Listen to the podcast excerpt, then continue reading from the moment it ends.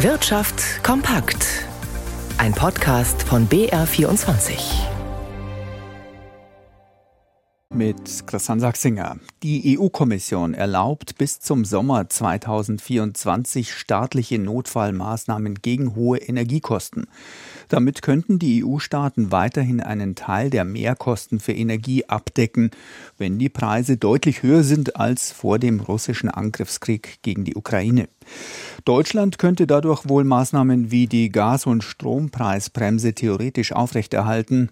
Wirtschaftsminister Robert Habeck hatte zuvor allerdings bereits Zweifel geäußert, dass nach dem Verbot des Bundesverfassungsgerichts Corona-Hilfen von 60 Milliarden Euro umzuwidmen für solche Notfallmaßnahmen noch Geld zur Verfügung steht.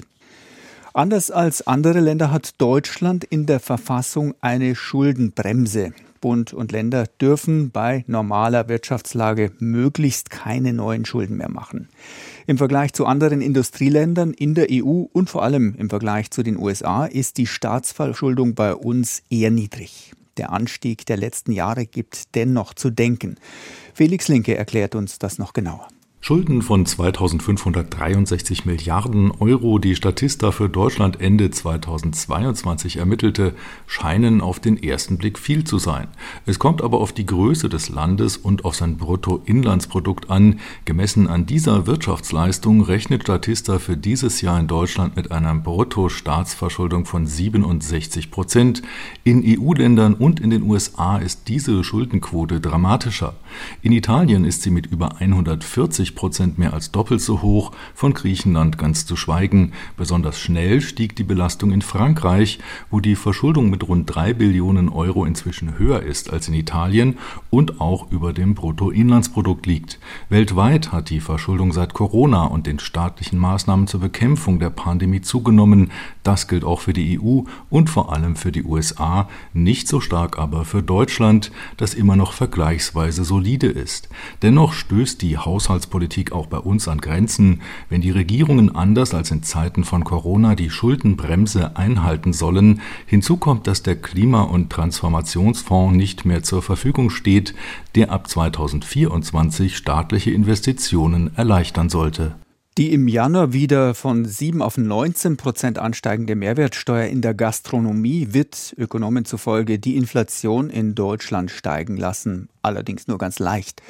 Einen kleinen Effekt erwartet etwa der Chefvolkswirt der Bärenberg Bank im Reuters-Interview. Die Teuerungsrate dürfte der dadurch um etwa 0,2 Prozentpunkte höher liegen. Das sei nicht die Welt und reiche als Argument für eine Art Sondersubvention für das Gaststättengewerbe nicht aus. Bei der ING Bank rechnet man mit einem Mini-Anstieg der Inflationsrate von etwa 0,1 Prozentpunkten. Das sei also noch verkraftbar. Zudem stelle sich die Frage, ob die nun auslaufende Mehrwertsteuersenkung in der Gastronomie von 19 auf 7 Prozent wirklich inflationsdämmend gewesen sei. Bei Bayer kam es heute ziemlich dick. Der Chemie- und Pharmakonzern musste einen Flop bei einer wichtigen Pharmastudie vermelden und zudem droht neuer Glyphosat-Ärger.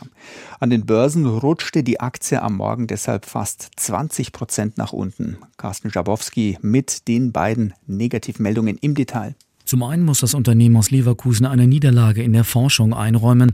Es geht um einen neuen Gerinnungshemmer mit Namen Asundexian, ein Medikament, das Patienten mit einem Schlaganfallrisiko und Vorhofflimmern helfen soll.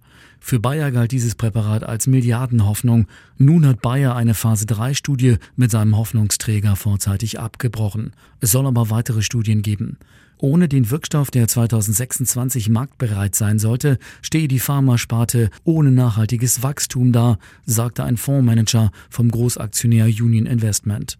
Den Neuanfang zu gestalten werde nun für Vorstandschef Bill Anderson schwierig.